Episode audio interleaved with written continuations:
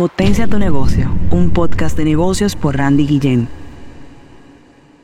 Bienvenidos una vez más a otro episodio de Potencia tu negocio.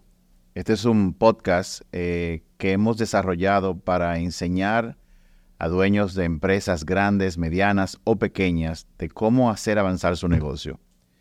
En el día de hoy quiero hacer una pequeña advertencia antes de seguir y es que si tú tienes un negocio y quieres crecer, yo te recomiendo que escuches todo lo que voy a decir en el día de hoy, porque el contenido de hoy puede cambiar el curso de tu empresa, porque tiene que ver con un aspecto que generalmente los dueños de negocios dejan a un lado, pero es muy importante.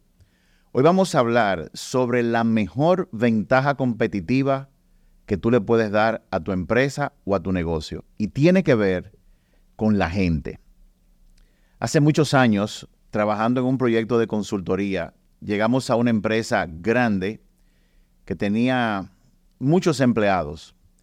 Esa empresa se dedicaba o se dedica a la venta de productos para el sector de la construcción.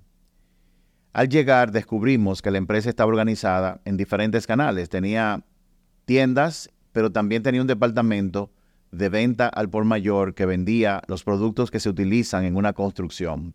Sucede y viene a ser que una de las cosas que encontramos es que el canal de venta al por mayor estaba por el suelo. Tenían aproximadamente en un año y medio, por ahí habían pasado unos cinco o seis gerentes de venta en el canal de venta al por mayor y nunca duraban más de tres meses porque no daban la talla. Nosotros llegamos en ese preciso momento para hacer otra cosa, pero nos encontramos con esa realidad. Y entonces le propusimos al dueño del negocio hacer algo al respecto. Y lo que hicimos fue ayudarlo a encontrar la persona adecuada. Porque déjame decirte algo, y es bueno que tú te aprendas esto. Un negocio es tan bueno cuando tiene la gente adecuada en el puesto adecuado. Tú puedes tener un excelente plan, puedes tener excelente producto, puedes tener excelentes servicios, pero todo eso, sin la gente adecuada en el puesto adecuado, nunca va a avanzar o va a hacer que tu negocio avance. Pues déjame decirte que iniciamos el proceso y lo que pasó fue que llamamos a, abrimos, digamos, el espacio para que muchas muchas personas aplicaran. Pero el método que nosotros aplicamos, que es el que vamos a compartir contigo en el día de hoy, hoy te vamos a compartir siete pasos muy importantes los siete son vitales para tú desarrollar una ventaja competitiva real que no puede ser imitada por otras empresas. Las empresas pueden tener un excelente producto, pero todo el mundo tiene excelentes productos. Tú puedes tener, por ejemplo, eh, buenos procesos, tú puedes tener una ventaja en precios. Quizás tu ubicación sea una ubicación ideal o que le da una ventaja a tu negocio, pero nunca un negocio tendrá una ventaja competitiva como la de tener a la gente adecuada en el puesto adecuado. De lo que estoy hablando es de hacer de la gente tu marca principal. Entonces, como te decía, en este caso, vamos a llamar a la empresa X y vamos a llamar a la persona que se contrató, vamos a, llamarla Mario, por decirle un nombre. Lo que ocurrió fue que buscamos entonces recibir todos esos candidatos. Cada uno de ellos llevó su currículum, cada uno de ellos pues eh, pasó una entrevista, pero yo te voy a hablar de qué nosotros hicimos para encontrar la gente adecuada. Lo que pasó fue que aplicaron como 20 personas. De las 20 personas se redujeron a 5 personas. Luego de esas 5 eliminamos 2 personas. Pero había algo importante. Una de esas 3 personas no tenía la más mínima experiencia en la industria para la cual estaba siendo contratada. Sin embargo, fue la persona que elegimos. Y déjame decirte lo que pasó. Lo que ocurrió fue que en menos de tres meses, la empresa aumentó sus ventas en un 15%. Tres meses. No solamente eso. Esta persona fue la persona que introdujo en la República Dominicana el que las farmacias hoy en día y tiendas de conveniencia vendan productos que no tienen nada que ver con ellos. Tú vas a una farmacia hoy en día y tú encuentras que en una farmacia puedes encontrar una manguera, una bombilla, una extensión eléctrica, un martillo, un destornillador, puedes encontrar incluso sombrillas y cosas como esas. Eso empezó hace muchos años y fue porque Mario, la persona de la que te estoy hablando, al llegar a ese lugar, a ser la persona adecuada, transformó completamente esa, esa empresa. En menos de dos años, el departamento de venta al por mayor de esa empresa duplicó todos sus ingresos y no solamente eso, lo hizo de manera eh, rentable. Entonces, ¿cuál es el secreto? ¿Qué es lo que pasa? ¿Cómo se hace eso de elegir a la gente adecuada en el puesto adecuado? Yo voy a compartir contigo siete pasos, siete cosas que tienes que hacer, que si tú la haces, no importa qué tan grande o pequeña sea tu empresa, elegir a la persona adecuada dentro de tu empresa le va a dar una gran ventaja competitiva. El primer paso es que tú tienes que definir cuál es tu candidato perfecto. Digamos que tú vas a elegir una persona para el departamento de contabilidad o una para un departamento donde la persona va a interactuar mucho con el cliente. O vas a contratar una persona para el departamento de marketing o de ventas o alguien para el área administrativa. La pregunta que tú debes hacerte es, ¿cuál sería la persona ideal? En cuanto a definir la persona ideal, hay cuatro aspectos que tienes que tener en cuenta. En esta pausa quiero decirte algo bien rápido y es lo siguiente. Si te ha interesado este contenido y te gustaría seguir viendo más contenido como este, con más personas así, como la persona que trajimos en el día de hoy, te queremos pedir que por favor te suscribas al canal. Esa es la forma en que nosotros sabemos que el contenido que te hemos mostrado te agrada y podemos seguirlo haciendo. Así que muchas gracias. Número uno, tienes que contratar a una persona que tenga buen carácter y que su vida sea basada en valores. ¿A qué me refiero? Tú quieres una persona que sea íntegra, tú quieres una persona que sea leal. Estas son las dos características más importantes, la lealtad y la integridad. Número dos, tienes que ver cuáles son las habilidades técnicas que requiere ese puesto. Si tú, por ejemplo, vas a contratar un contable, la persona tiene que saber de contabilidad, tiene que conocer las leyes de impuestos de la ciudad, país o ubicación donde está operando. Tiene que conocer lo mínimo, tiene que conocer eh, herramientas tecnológicas que pueda utilizar para hacer su trabajo. Esas son habilidades técnicas. Tercero, tiene que tener habilidad gerencial. Y cuando hablo de esto, no estoy hablando para personas que solamente van a supervisar personas. La habilidad gerencial, sobre todo, es la habilidad de automanejarse o autogerenciarse a sí mismo. Cosas como, por ejemplo, tú tienes que buscar características como si es una persona disciplinada, si la persona tiene dominio propio, si la persona es organizada a la hora de ejecutar sus tareas. Eso habla de la habilidad gerencial para sí mismo. Y cuarto, entonces debe tener habilidades de liderazgo. Mira, aunque una persona no vaya a trabajar supervisando gente, de ser posible, busca la habilidad de liderazgo. ¿Qué es eso? La habilidad de influenciar a otros para que hagan algo que la persona quiere. Eso es liderazgo.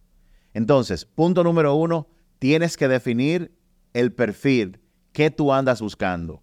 Define cómo sería esta persona en base a esos cuatro elementos que te acabo de dar. Paso número dos, muy importante. Busca personas en lugares que sean improbables. Por ejemplo, Mario, la persona que te acabo de hablar, era una persona que tenía mucha experiencia vendiendo productos que nada tenían que ver con la industria, nada. Él era bueno vendiendo alimentos y sobre todo alimentos perecederos. Sin embargo, en el trabajo que él tenía anteriormente, era una persona que estaba generalmente en el puesto uno o dos de ventas, porque se necesita de mucha habilidad de venta para tú vender un producto perecedero que no puedes tenerlo mucho tiempo en inventario. Sin embargo, cuando él se mueve a la industria de la construcción, que son productos que tú puedes almacenarlo por mucho tiempo, la diligencia, la, actitud de ser orientado a resultados, la actitud de urgencia, le sirvió de mucho a Mario para poder trabajar aquí. Otro ejemplo, en otra empresa que nada tiene que ver, una empresa que tiene que ver con venta de productos farmacéuticos, necesitábamos un gerente de venta. Esa empresa, ese es otro cliente, andaba buscando gente con eh, carreras de mercadeo, que tuvieran experiencia en ventas, y al fin y al cabo, nosotros encontramos el mejor gerente de, de ventas en un doctor en medicina. Y tú dirás, bueno, eso como que pega, no, no necesariamente. Este doctor en medicina tenía la ventaja de que era muy bueno en conocimiento de sus productos, pero tenía excelentes habilidades interpersonales. Cuando a él lo contratamos, esa empresa en menos de seis meses subió un 25% de las ventas. Tú tienes que buscar gente en lugares improbables. Por ejemplo, en una ocasión nosotros contratamos a una persona para un cliente simplemente porque íbamos con un grupo de personas en un vehículo y la carretera estaba bloqueada porque había un carro dañado. Eh, íbamos en un autobús con varios candidatos y nosotros eh, nos detuvimos a ver qué pasaba. Déjame decirte, de 25 aspirantes que habían, unos 5 se pararon de su asiento y bajaron y ayudaron a empujar el carro. ¿De qué te habla eso? Eso habla de que esos cinco tienen iniciativa. En el trabajo o en tu negocio son personas que no están esperando que tú le digas lo que tienen que hacer para hacerlo. Son personas que tienen el sentido común, que ven algo, ven una necesidad y automáticamente toman la iniciativa para hacerlo. Tú necesitas gente así. Tú necesitas gente con iniciativa. Por eso es que hablamos de que cuando tú vayas a buscar un candidato, número dos, busca en lugares improbables. Busca personas que con su comportamiento demuestren lo que tú andas buscando. Número tres, cuando tú vayas a contratar a una persona, involucra a la gente de tu equipo. Si tu equipo, si tu negocio nada más son tres o cuatro personas, involúcralos a ellos. Dile, mira, eh, hemos entrevistado a cuatro personas, esta tiene esta característica, esta otra tiene esta otra característica, o simplemente hace el proceso de entrevista mucho más largo. Cada persona tiene la habilidad de percibir algo en las otras personas que quizás tú no tienes. Número cuatro, selecciona a las personas por carácter y talentos, nunca por el resumen. Mucha gente se impresiona cuando ve el resumen de alguien. Claro, el resumen es tu primer contacto con un posible candidato para un puesto, pero acuérdate que el papel lo aguanta todo. La gente puede decir lo que quiera y ponerlo en el papel, pero la realidad muchas veces es otra. Al decir que selecciones por carácter y talento, tú tienes que buscar la forma y hay herramientas para eso. Y en otro episodio yo te voy a hablar de esas herramientas que te pueden ayudar a determinar el carácter de una persona. ¿Qué es el carácter de una persona? Es la cantidad de características, costumbres que esa persona tiene. Hay gente con carácter malo y gente con carácter bueno. Hay personas que son muy talentosas en cosas que hacen. Y es importante que Tú no contrates nunca a una gente solamente por ver su resumen. Tienes que entrevistarlo, tienes que hablar con esa persona. Número cinco, siempre que tú vayas a contratar a una persona, busca contratar personas que sean más inteligentes y talentosas que tú. En una ocasión, yo estaba en una reunión con la gente de Johnson Johnson. Yo trabajaba en una empresa en Estados Unidos de consultoría y mi jefe me había invitado a una sección de planificación estratégica. Estaba el CEO más, qué sé yo, eran como nueve o diez vicepresidentes que él tenía. Y yo recuerdo que en la sección inicial, mi jefe, que era el que estaba dirigiendo la sección de planificación, comenzó a hacerle preguntas a ellos para iniciar el proceso. Y cada vez que él le hacía una pregunta al CEO, el CEO miraba a su alrededor en el salón y apuntaba, fulano, contéstale tú. Luego le hacían otra pregunta, por ejemplo, de finanzas, y él decía, fulana, contéstale tú. Cada pregunta que hacía, el CEO señalaba a una gente diferente de su equipo para que la contestara. Cuando tuvimos el receso, yo me acerqué a mi jefe y le dije, eh, jefe, ¿por qué, qué hace el CEO en esa empresa? Porque todas las preguntas que usted le hacía, él no sabía la respuesta a ninguna. Él siempre señalaba a otra persona, como cuánto gana esa persona yo no recuerdo, pero creo que su salario base eran algunos 4 o 5 millones de dólares al año y el paquete eh, era una cantidad impresionante. Y yo le, le, dije a mi jefe, yo sé cómo ahorrarle ese dinero a esta empresa. Y me dijo, ¿cómo? Cancelen ese hombre, ustedes no lo necesitan, porque las otras gentes son las que saben lo que están haciendo. ¿Y saben lo que él me dijo? Randy, no, esa persona está bien pagada. Déjame decirte que el equipo que él tiene está compuesto de gente que son más inteligentes y más talentosos que él en cada una de sus áreas. Y me dijo, esa es la clave para que un negocio pueda salir adelante. Mucha gente no contrata a personas más inteligentes o personas más talentosas porque tienen una autoestima baja, porque no quieren que otro sobresalga. Yo como hombre de negocio, a mí no me importa quién sobresalga. Yo quiero que mi negocio sea rentable, que tenga clientes satisfechos y que mi, y que mi negocio vaya creciendo de manera sostenible. Así que recuerda, en este paso número 5, contrata personas que sean más inteligentes y más talentosas que tú. Paso número 6, describe el trabajo que esa persona va a hacer de manera clara. Nunca le digas a la persona que su trabajo es un título de un puesto, porque eso puede traer falsas expectativas en la persona que probablemente tú no hayas querido crear en esa persona. Y al tú describir el trabajo, tienes que tener en cuenta tres aspectos. Número uno, ¿de qué esa persona va a ser responsable? ¿Cuál es su área de responsabilidad dentro de tu negocio? En tu negocio hay muchas cosas que hacer, pero esa persona tiene que tener clara de qué él o ella es responsable. Segundo aspecto, debe tener claro qué nivel de autoridad va a tener, qué puede aprobar, qué no puede aprobar. Por ejemplo, si está vendiendo algo, ¿está esa persona autorizada para dar un descuento? Y si sí, tiene que tener definido hasta qué punto puede hacerlo. Y el tercer aspecto es, ¿cuáles son los resultados concretos que tú esperas de esa persona? Al describir el trabajo, tienes que tener esos tres aspectos. El último es muy importante. Mira por qué. Si tú contratas a una persona, por ejemplo, para ventas o para servicio al cliente, es importante que esa persona sepa cuánto dinero en monto o unidades se espera que por causa de que él está en tu negocio se vendan en tu empresa. Eso es muy importante. Vendedor no es solo el que hace llamada, el que hace entrevistas, el que se reúne con un cliente, el que manda muchas cotizaciones. El buen vendedor es el que cierra negocios, el que produce ingresos para la empresa. Por lo tanto, es muy importante que la persona sepa cuáles son los resultados específicos que se esperan de él o de ella. Número 7. Cuando tú entrevistes a la persona, tienes que hacer preguntas relevantes, preguntas que revelen los talentos y la personalidad que tiene la persona. Déjame darte un ejemplo de ese tipo de preguntas. Una pregunta podría ser, ¿cómo tú planificas tu día? Y tú haces silencio y deja que hable. La persona que es planificada y estructurada te va a decir cosas como, yo me siento, hago una lista de lo que tengo que hacer, la pongo en orden de prioridad, la pongo en mi agenda, tienen agenda de papel o agenda electrónica. Eh, ese es un aspecto. Otra pregunta. ¿Cuál es la mayor idea que tú has tenido que ha impactado el negocio la empresa en la que tú has trabajado?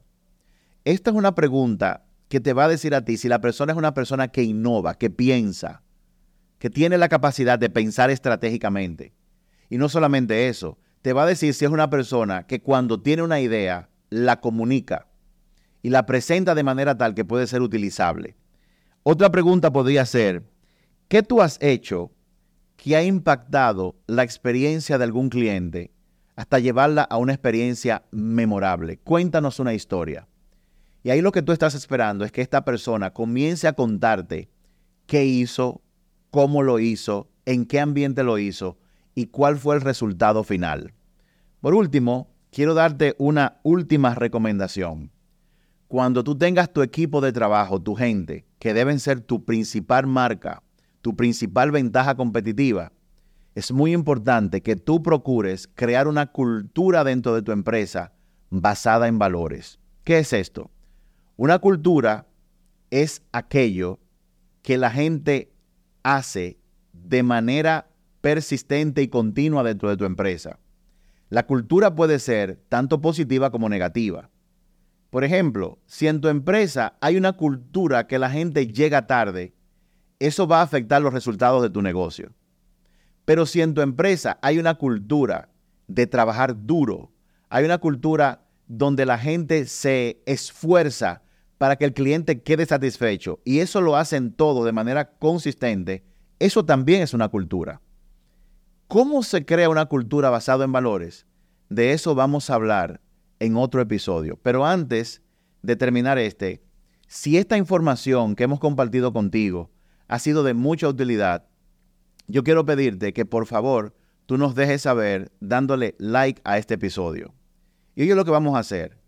Si obtenemos suficiente like, que es lo que nos indica a nosotros que el episodio fue de mucha utilidad o de mucho interés, al final, en, unos cuantos días, yo voy a poner una plantilla que nosotros utilizamos para filtrar candidatos que van a entrar en un negocio. Es la plantilla que nosotros utilizamos en empresas grandes, medianas y pequeñas. Y te la vamos a poner completamente gratis. Pero para ponerla, vamos a ver si este episodio fue del interés de muchas personas. Hasta el próximo episodio.